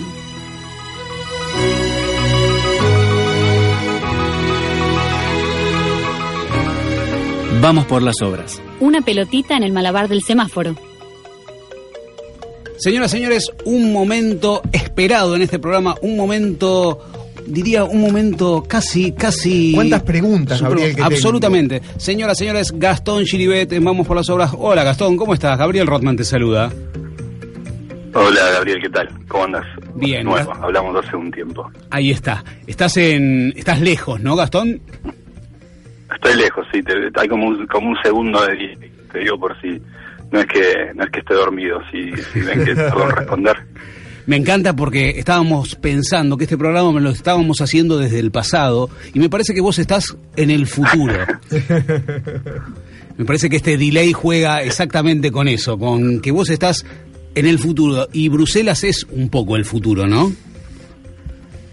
Eh, bueno, depende depende en qué aspecto. Podríamos podríamos, podríamos discutir, eh, podríamos discutir, podríamos decir que sí, que no, dependiendo del rubro que tratemos. en algún sentido podríamos decir que sí. ¿Qué tal, Gastón? Eh, Héctor te habla. Bueno, la verdad que mm, un poco eh, pensando en las preguntas eh, que tenía para hacerte. Primero, lo, lo primero que me vino a la cabeza después de ver una charla TED donde hablas de, bueno, de esta cuestión de los agujeros negros. Me hiciste acordar mucho la película Interestelar, ¿no? donde se plantean algunas dicotomías en esta cuestión de las paradojas del tiempo, eh, que se plantean obviamente en, en la cercanía de un, de un agujero negro. ¿no? Eh, y, y de alguna manera también se me ocurrió pensar en, en- en la gravedad. ¿no? Eh, de alguna manera, por más que, que pensemos que está muy lejos ese agujero negro, me parece que de alguna manera somos afectados por, por, esa, por esa fuerza ¿no? que, que atrae. Eh, bueno, a ver, en, en principio, en principio sí, ¿no? Digamos, la, eh, si, si hablemos de lo estrictamente, de lo que es estrictamente cierto, después hablamos de lo que, de lo que eh, sería tan despreciable que uno po- podría, podría descartar. Pero eh, en efecto, la gravedad es una fuerza que tiene un alcance infinito. O sea, es decir, cualquier astro influye gravitatoriamente sobre cualquier otro, aunque el segundo esté muy, muy lejos. Ahora, por supuesto, eh, en un momento cuando está extremadamente lejos, esa influencia es desdeñable, entonces uno no, no la tiene en cuenta. Por ejemplo, di- digamos, los el agujero negro más cercano que uno conoce está a 6.000 años. Eso es muy lejos. Para escalas galácticas no es tan lejos, o sea, es, es más cerca que el centro galáctico. Pero, digamos, los, los agujeros negros, al menos que, que sepamos, el más cercano son 10.000 años luz, 6.000 años luz. Eh, entonces, y por otro lado, no son extremadamente grandes. Entonces, su influencia gravitatoria, si bien sobre nosotros, decía antes, siempre influye, influye casi nada. Despreciable comparado con incluso la fuerza que otro planeta del sistema solar hace sobre nosotros. Eh, eh, pero en el centro de la galaxia hay un agujero negro enorme, de 3,6 millones de masas solares. No obstante, eso, si bien es muchísimo más fuerza gravitatoria, está más lejos. Entonces tampoco influye demasiado. Mira, hay, hay un cálculo, pero como decís vos, es correcto que igual influye. Pero hay un cálculo muy simpático que me acuerdo que un amigo mío hacía cuando daba clases en, la- en el CDC, me parece, que era el siguiente. Sobre todo para, para, para, para, para dar como contraejemplo a la gente, para la gente que, que argumentaba eh, acerca de la influencia de los astros y, y quería sustentar con eso la astrología. Eh, una, la partera, si pesa 70 kilos a la hora de nacer y se para un metro tuyo, influye más gravitatoriamente que el agujero negro del centro Ah, galáctico. Eh, que Es un lindo chiste. sentido, Hola Gastón, te habla Fernando. y una, que- carta astral tiene que Ah. Dónde, dónde se paró la partera. Pasa que hace poco me regalaron una carta astral y me parece, voy a revisar, pero me parece que no, no da ningún dato sobre dónde se había parado la partera. Nadie lee. Cuando nací. Pregunto voy, eso. voy a reclamar. No, vos sabés que... Influye más que donde estaba Júpiter en ese momento. Ah, sin duda, sin duda. Ahora, eh, vos es que, mm, eh, volviendo a, a- a la introducción que Héctor hizo, yo me quedé un poco colgado con el tema de la película esta Interestelar, que me parece que vos la viste. Sí. ¿sabes? Eh, me parece que fue un gran desafío tratar de explicarle a la gente a través de una cinta cinematográfica eh, algunas teorías nuevas y muy revolucionarias, me parece a mí, sobre eh, aspectos físicos o de la física que todavía tenemos tanto o más lejano que un agujero negro.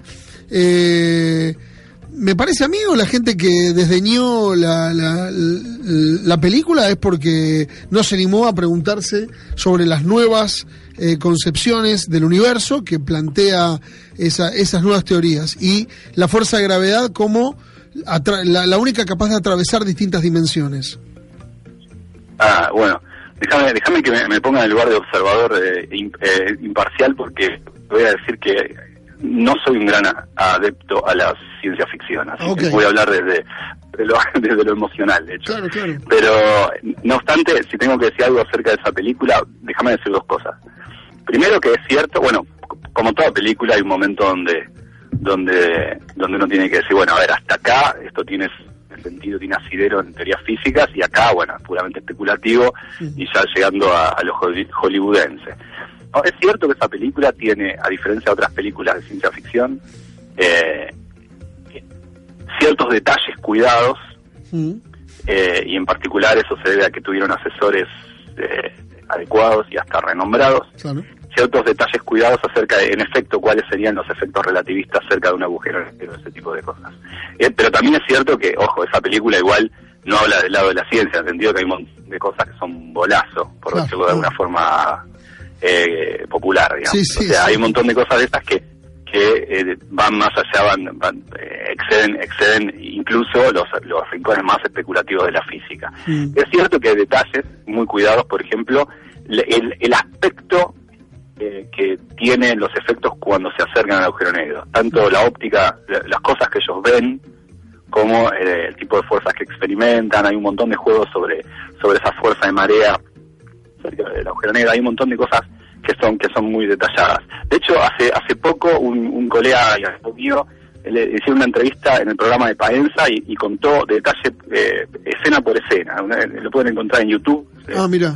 eh, con todo eso de- en escena por escena. Ahora, sobre el final de la película, con esta esta cosa de, de el tipo va a una parte que es tetradimensional y Claro, se mueve sí, sí. en el espacio y en realidad se mueve en el tiempo. Es cierto que adentro de un agujero negro, por ejemplo, hay una suerte de inversión entre el rol que cumple el espacio y el tiempo. Ahora, eso no quiere decir que un tipo pueda flotar, ir a la izquierda y, y- remontarse hacia la niñez de su hija. No obstante, es cierto que eh, toma, eh, si querés, se toma como semilla de esa, de esa especulación exagerada, toma como semilla algo que tiene asidero en la física. Esa inversión entre tiempo y espacio, el hecho de que el tipo se mueve y al moverse físicamente del espacio va hacia atrás en el tiempo, el fondo tiene un correlato con lo que pasa en la física. Pero bueno, eh, no es tal cual, es una película, ¿no? De No, no, estamos de acuerdo. Lo que eh, en, en nuestro tema hoy astronauta, digamos. No, por supuesto, pero hoy estamos jugando y pensando la palabra soporte y eso nos llevó a, a- a plantearnos eh, qué novedades hay en el estudio de la fuerza de gravedad o la, la fuerza gravitacional. Y la verdad que lo que quería yo con, la- con mi pregunta era enfocarme en eso, si había algún, al- algún pa- paradigma a punto de quebrarse eh, a partir de una nueva concepción de la fuerza, de, de- de la idea o del concepto de la gravedad. Bueno, es, es cierto que, digamos, no es que no es que sea nuevo porque, en efecto, eh, muchos de estos efectos datan incluso, o sea, eh, lo que uno conoce sobre la gravedad, e incluso lo más sorprendente que te pueda contar sobre ella, data exa- exactamente hace 100 años. O sea, mil- de 1915 data la teoría, o por supuesto las conclusiones a partir de esa teoría se fueron encontrando a posteriori. Pero todo lo que uno pueda decir está codificado en la teoría de la relatividad.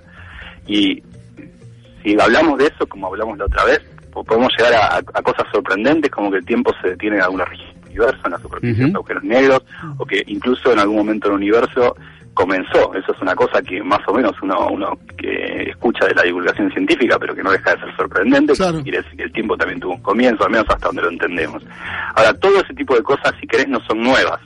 Es cierto que es sorprendente ver una película que trata estos detalles y que, y que incluso más allá de que me guste a mí o no, o que se exagere o no, es cierto que tiene un asidero, como decía antes, en todo lo que, lo- en, en- en- teorías físicas correctas. Ahora, también es, válido decir que estas cosas están, están formuladas hace 100 años o latentes en una teoría que se, cuyas ecuaciones conocemos hace 100 años, no son nuevas en ese sentido, ¿no?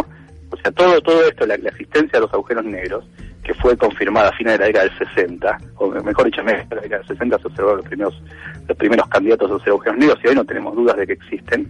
Eh, eh, la- la- eh, digamos, el descubrimiento de esa posibilidad las ecuaciones es de 1916. O sea, lo más sorprendente que entendemos de la física, en particular de la gravedad, diría yo, es de hace 100 años. ¿no? no hay algo mucho más nuevo, tan sorprendente. Y Gastón, una, una, me hiciste pensar un poco en lo anterior, ¿no? Porque todavía este, me fui a la primitiva imagen de un planeta Tierra sostenido debajo de un elefante y ese elefante debajo de una gran tortuga, ¿no? Eh, estoy pensando en, en la gran evolución que fue este descubrimiento de que en realidad el universo está sostenido por una fuerza que lo atraviesa eh, este, y lo, coa- lo, lo cohesiona, ¿no? En algún punto. Pero la pregunta va más a lo concreto. Digamos, en estos 100 años no hubo ningún científico que trató de replicar lo que sucede en el interior de un agujero negro como para ver si podemos trasladar en un microclima esta inversión del tiempo y el espacio. Ah, sí, sí, o sea, mucha gente se hizo esa pregunta. Primero, cabe decir esto, si en los agujeros negros al principio se entendía lo que pasaba, que era muy raro, no se entendía qué pasaba adentro. Llevó mucho tiempo entender incluso qué pasaba en su superficie. Incluso llevó 40 años entender si la superficie era una región física donde el espacio existía o existía lo que se conocía una singularidad. La- Los físicos tardaron mucho en saber que no era una singularidad y que es una superficie normal. Ahora, lo que está adentro, esta inversión entre tiempo y espacio y ese tipo de cosas, llevó un montón de especulaciones. Siempre hablando dentro de la física, y mucha gente se hizo esa pregunta. Se hizo la pregunta de qué hay adentro de un agujero negro. Si es posible pensar lo que hay adentro de un agujero negro, si tiene sentido hacerlo, porque ya que uno no va a tener información de lo que pase adentro y está causalmente desconectado de lo que pase afuera, si, es una pregunta legítima desde el punto de vista físico. Ahora, eh, sí hay un montón, un montón de especulaciones, hay gente que especuló, y siempre dentro del terreno de la física te estoy hablando, ¿no? Sí. Eh, con, con la posibilidad de que, existan estos agujeros de gusano, donde el interior de un agujero negro es en realidad el exterior de otro, entonces hay una suerte de generalización del concepto de espacio de túnel en el, en el espacio-tiempo. Todo esto tiene un asidero en la física, pero de- de- ter- nuevamente en un terreno mucho más especulativo. Me gusta hacer esta decisión porque es importante entender que ¿Qué, qué uno puede ensayar dentro del rango, de la- dentro de, de las leyes de la lógica y, las leyes de la física y qué cosas uno sabe que, que- que- que probablemente ocurren? Hay como, como un nivel de especulación distinta.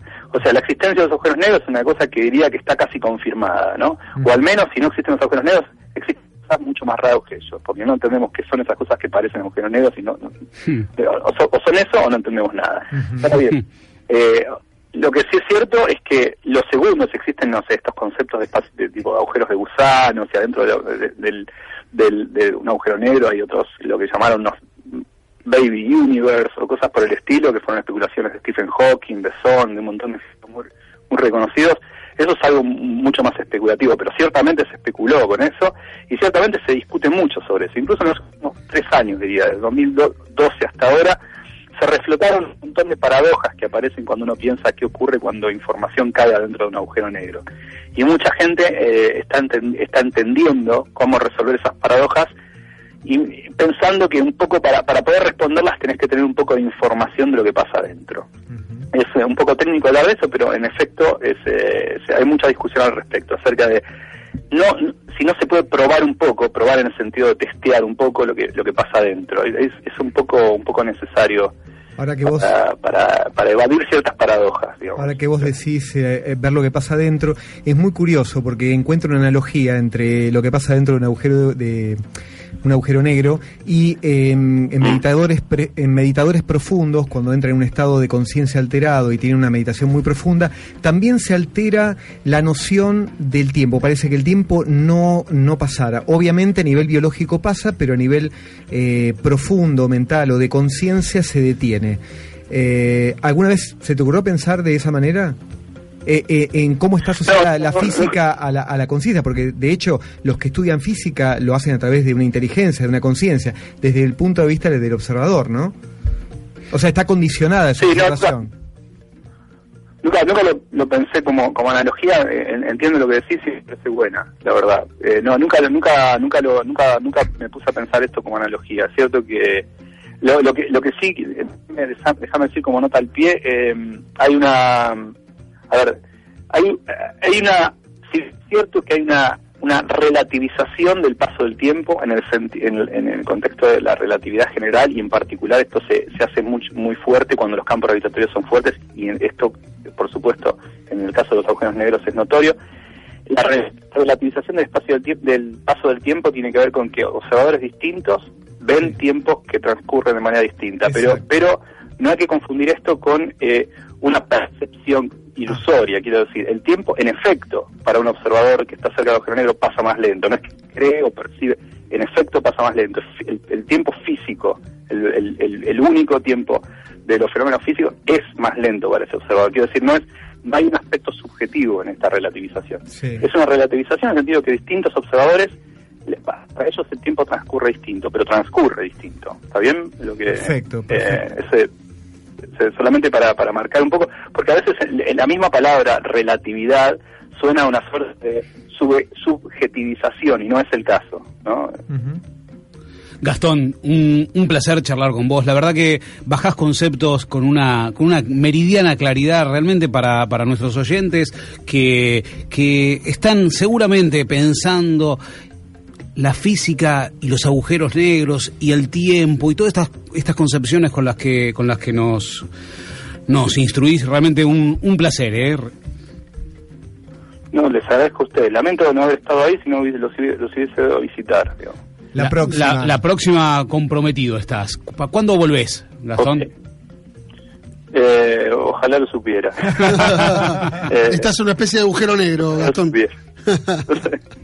Bueno, Pero cuando estés por acá nos vamos a contactar y va a ser Ah. un gusto porque va a ser muy divertido eh, charlar con vos todos estos Disculpen temas. lo, disculpen lo elusivo de la respuesta. No, Un abrazo, Gastón. Hasta siempre, muchas gracias. Un abrazo. Gastón Gilibet en Vamos por las Obras. Pequeño separador y vamos a hacer un pequeño juego, los mashups en Vamos por las Obras. Entre el bien y el mal. Vamos por las obras.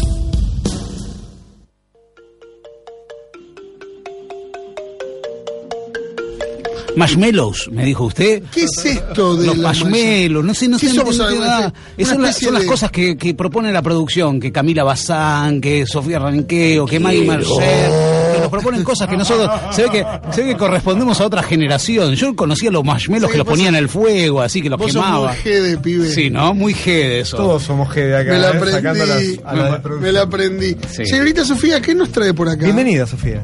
Bienvenida. Hola chicos, trago, traigo mashups. ¿Saben lo que son? No uno, dame menor idea. ¿Algo Quiero para morfar a esta hora de la tarde? Eh, no.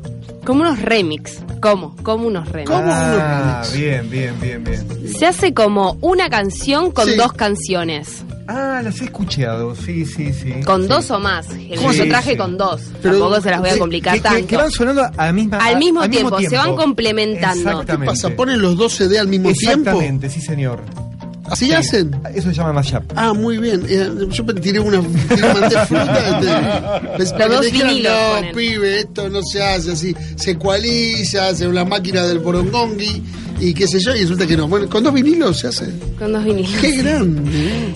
Traje tres ejemplos para mostrarles de qué se trata y les propongo que adivinen. Primero, qué canciones Perfecto. consiste ese mashup. Bien. Y segundo, que pensemos cuál de esos dos temas Sí. que van a estar ahí soporta al otro. Me parece Ah, que uno va a ser más. Genial. ¿Cuál es la base la y cuál es? No le veía. A ver, de vuelta, vamos a tratar de adivinar cuáles son los temas que Usted están tiene las mezclados. respuestas, ¿no? Obvio. Ah, bien. bien. Siempre Sofía Ah, tiene muy la bien, respuesta. muy bien. Es una pregunta tan obvia. No, que no, usted pero no, ha me- no me hecho. engañe, eh, no me si, engañe. si usted la mira a los ojos, ella siempre le va a dar la respuesta correcta. No, Vamos a. sí es una nena. Pero igual, pero igual Charlie tiene la respuesta correcta, la tiene, aunque sea una nena. Dos temas musicales, vamos a adivinar cuál es el tema musical, los dos temas musicales mezclados y cuál soporta a cuál. Primer mashups de Vamos por las Obras.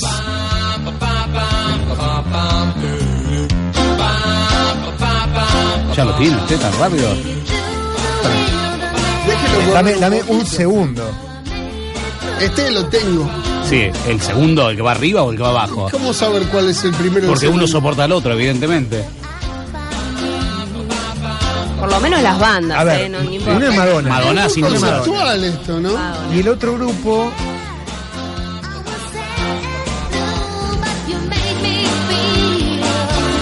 El otro no lo tengo. Beach Boys, puede Muy bien, ¿eh? Vamos todavía.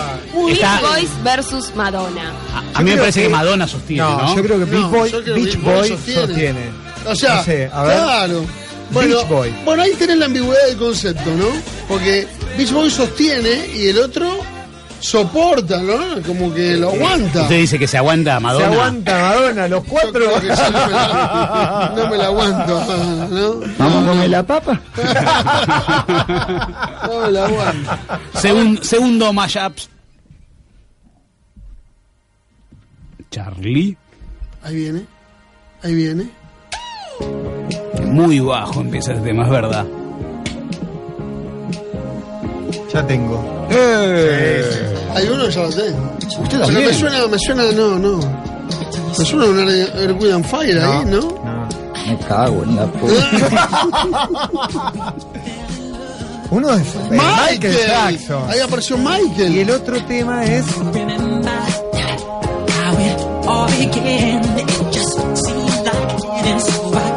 Hay algo tecno ahí.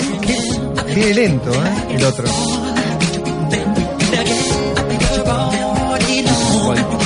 Daft Punk. Daft Punk tiene razón. Tiene razón. Ese era difícil, ¿eh? Muy difícil. Ese, difícil. ese era un re, re, re base. Súper, súper, porque efectivamente parece como si fuese parte del tema de, De- de Michael, ¿no? sí, de Michael Jackson, sí.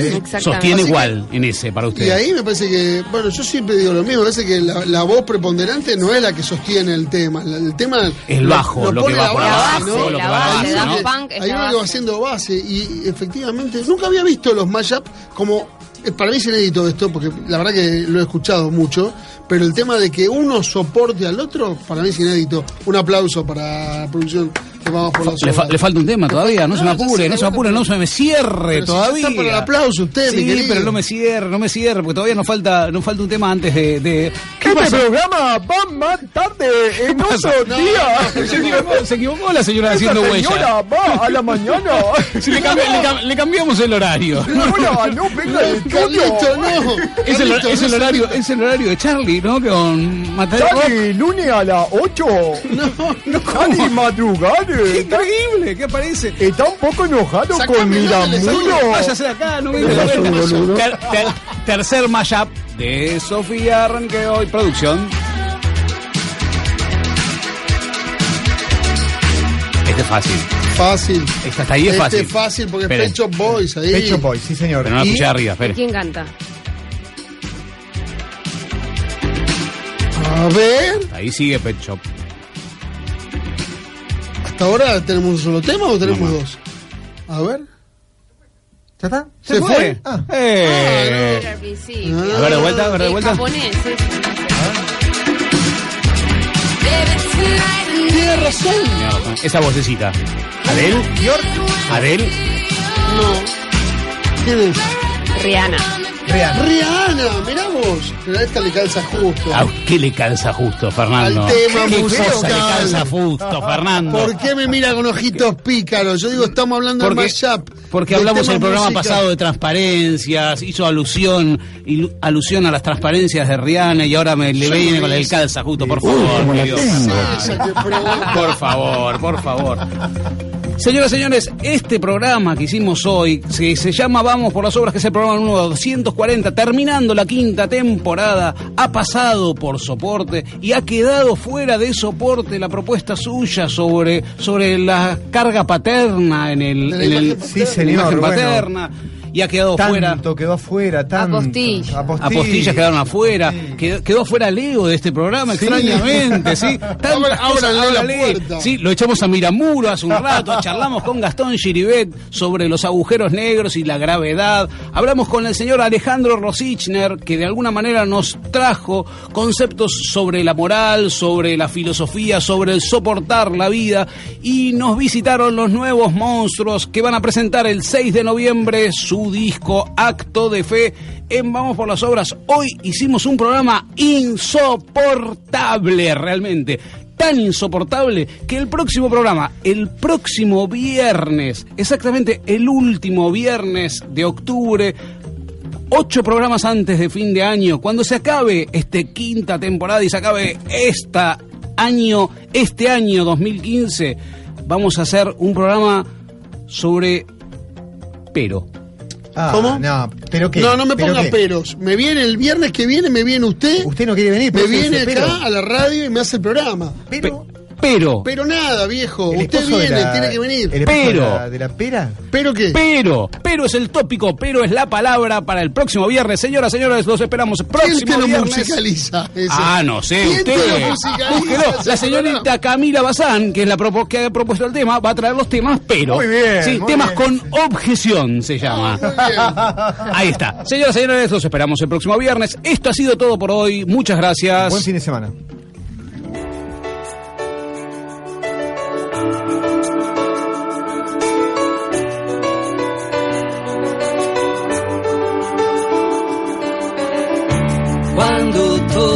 Perdido. Trataremos de ser red. Cuando nadie crea en nadie, trataremos de ser puente otra vez. A pesar del barrazado por el tiempo y por la decepción. A pesar del fracaso, a pesar del dolor. Vamos por la sombra